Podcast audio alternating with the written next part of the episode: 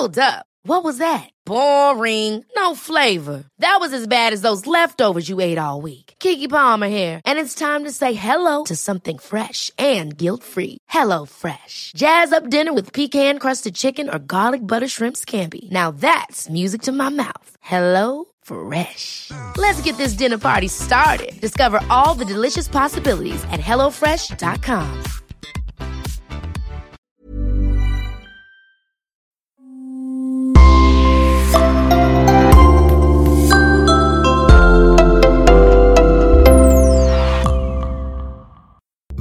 bienvenue à tous dans ce nouveau podcast. Avant de commencer, nous voudrions remercier les deux personnes qui nous soutiennent sur Patreon, Christophe et Jenny. Votre soutien nous aide énormément. Si vous souhaitez vous aussi vous impliquer un peu plus dans la réalisation de ce podcast, il vous suffit de vous rendre sur patreon.com slash le coin du crime. Merci et on commence. Que dire quand l'amour mène au pire? Aujourd'hui nous allons nous intéresser à l'histoire d'un crime d'amour qui a passionné la France des années 50. Denise Labbé, secrétaire et mère d'une petite fille de deux ans, rencontre Jacques Algaron, un officier diplômé de Saint-Cyr. Elle tombe éperdument amoureuse et dans le but de sublimer et de glorifier son amour, il lui demande de sacrifier sa fille. Voici son histoire.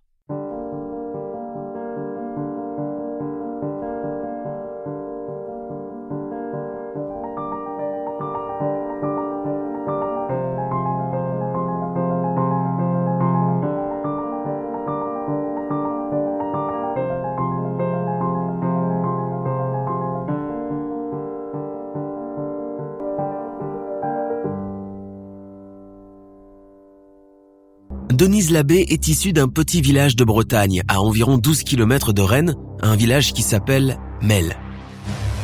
Son père, le facteur du village, meurt noyé dans la rivière, alors qu'elle est très jeune. Il laisse derrière lui une femme et quatre enfants à charge. À 14 ans, orpheline de père, Denise doit donc travailler pour aider sa maman. Elle n'a pas le temps de traîner sur les bancs de l'école. Elle est placée comme bonne à tout faire chez le boucher du village. On l'a dit sensible et joyeuse malgré les difficiles conditions d'existence. Le seul défaut de Denise est d'être jolie. La femme du boucher prend peur et la met à la porte lorsque le mari se met à lui tourner autour. Denise est une bosseuse. Elle veut à tout prix s'en sortir pour ne plus se retrouver dans la même situation. Elle trouve un travail dans une usine à Rennes et elle reprend ses études par correspondance. Assidûment, chaque soir après l'usine, elle va à la bibliothèque pour étudier. Elle veut rattraper le temps perdu et passer ses certificats. Cela lui permet de passer le concours du service national des statistiques à Rennes. Elle devient fonctionnaire en qualité de secrétaire. Un vrai exploit pour cette jeune campagnarde. Jeune fonctionnaire, jolie et fraîchement installée à Rennes, Denise ne passe pas inaperçue. Elle est assoiffée de culture et ne fréquente que les gens instruits. Elle commence alors à sortir avec un groupe d'étudiants. Elle songe à épouser l'un d'eux qui l'attire par son côté cultivé et instruit. Mais la mère du jeune homme s'oppose au mariage, il s'incline. Alors un étudiant succède à un autre. Elle fait la connaissance d'un jeune interne de l'hôpital de Lorient. Naïve et confiante, Denise se retrouve vite enceinte. Son amant part en Indochine alors qu'elle met au monde une petite fille, Catherine. Elle tombe de haut quand elle comprend que le papa ne s'intéresse pas à la fille et ne veut même pas la reconnaître. Denise est mise devant le fait accompli. Elle est devenue une fille mère, une mère célibataire. Et dans les années 50, ce n'est vraiment pas apprécié. Elle prend son mal en patience et décide d'élever seule sa fille en attendant de lui trouver un nouveau papa. Quand elle est mutée à Paris, Denise est obligée de mettre Catherine chez une nourrice à la campagne, chez une certaine Madame Laurent. Alors elle prend l'habitude, chaque week-end, de faire la navette, un aller-retour de Montparnasse à Rennes pour voir sa fille.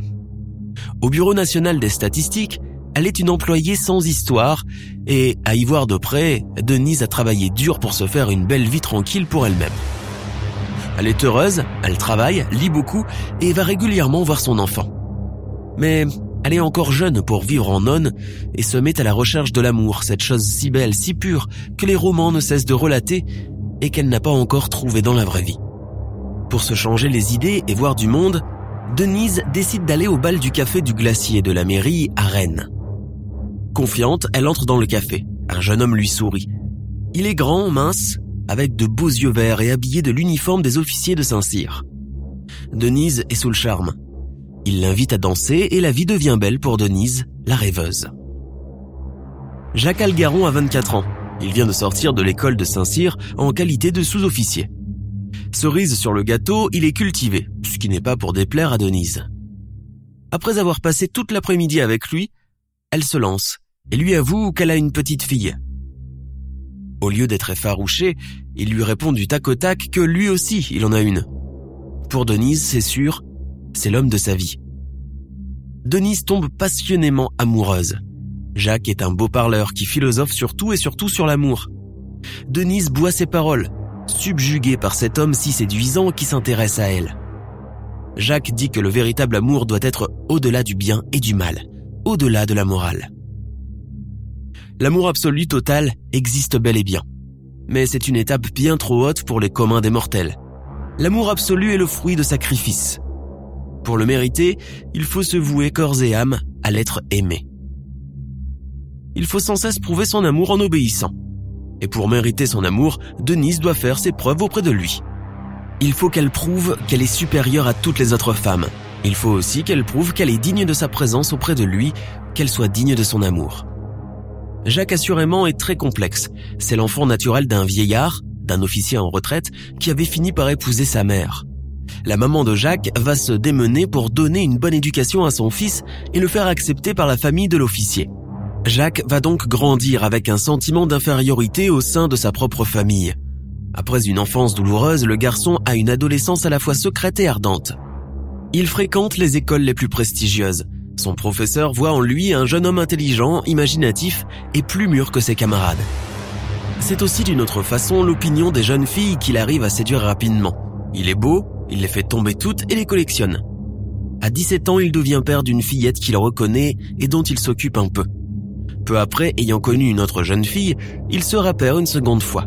C'est un personnage haut en couleur qui a développé très jeune une philosophie de l'amour bien à lui, où il est le seul roi et le seul patron. Bref, Denise vient de tomber sur un drôle de numéro qui va lui en faire voir de toutes les couleurs. Jacques est un envoûteur qui va s'immiscer dans les pensées de Denise et lui embrouiller la tête. Il va l'initier à sa drôle de conception de l'amour. Une femme doit tout accepter de lui et ne doit pas avoir peur de se faire humilier. C'est un sadique, un adepte du SM, mais Denise ne voit plus que par lui et accepte tout. Elle est sous son emprise comme envoûtée, flattée du privilège qu'elle a de mériter ses attentions. Lui, le merveilleux homme qui délaisse les autres femmes pour elle.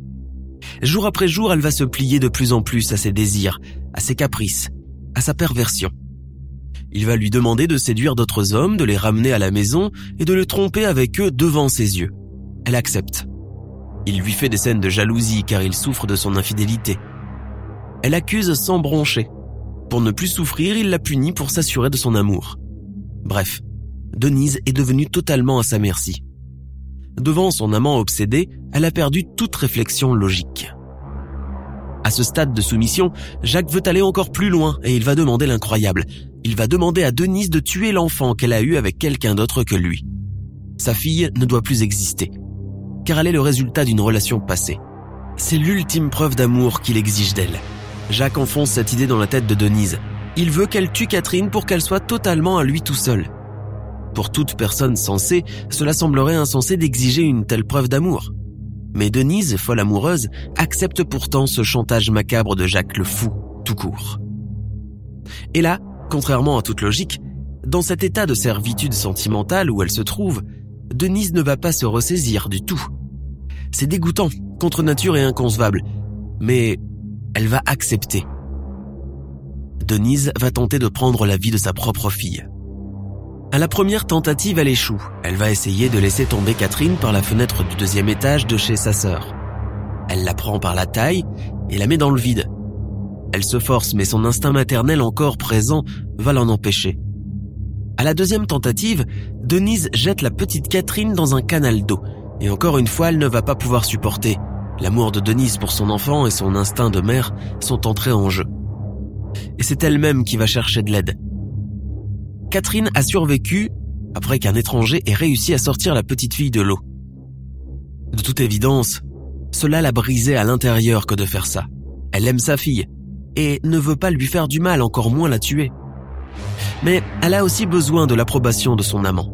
Elle est terrifiée à l'idée que, si elle ne fait pas ce qu'il exige d'elle, elle va le perdre.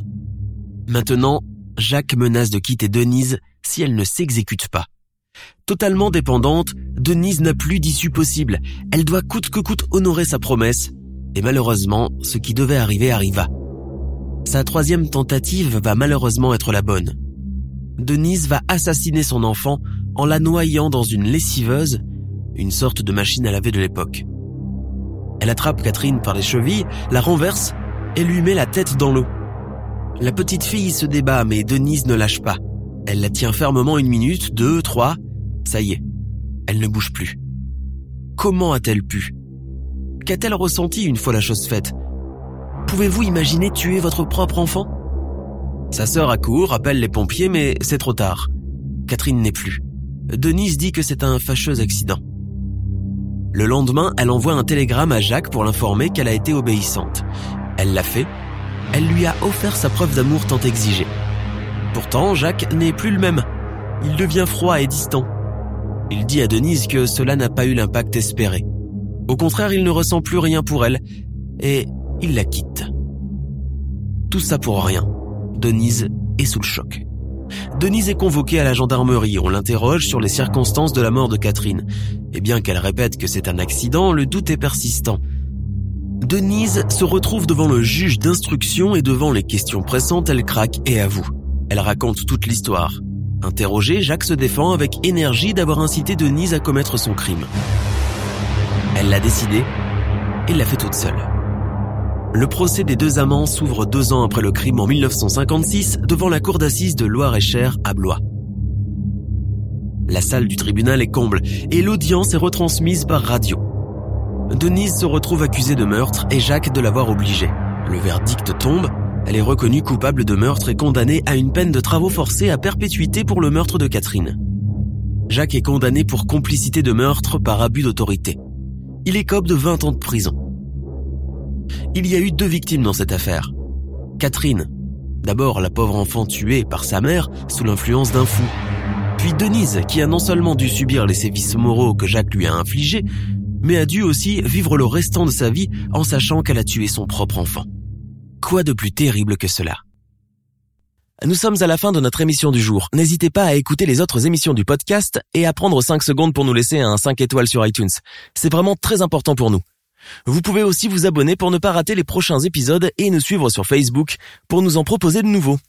Merci et à bientôt.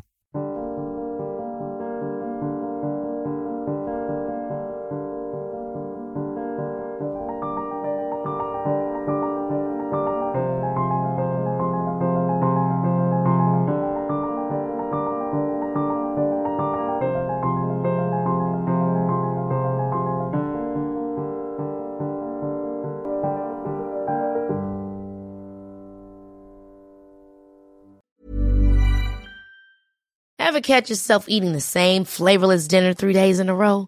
Dreaming of something better? Well, HelloFresh is your guilt-free dream come true, baby. It's me, Kiki Palmer.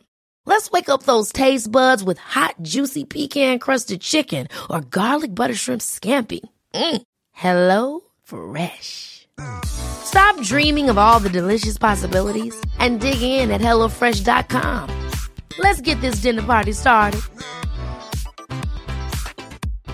When you drive a vehicle so reliable it's backed by a 10 year, 100,000 mile limited warranty, you stop thinking about what you can't do and start doing what you never thought possible. Visit your local Kia dealer today to see what you're capable of in a vehicle that inspires confidence around every corner.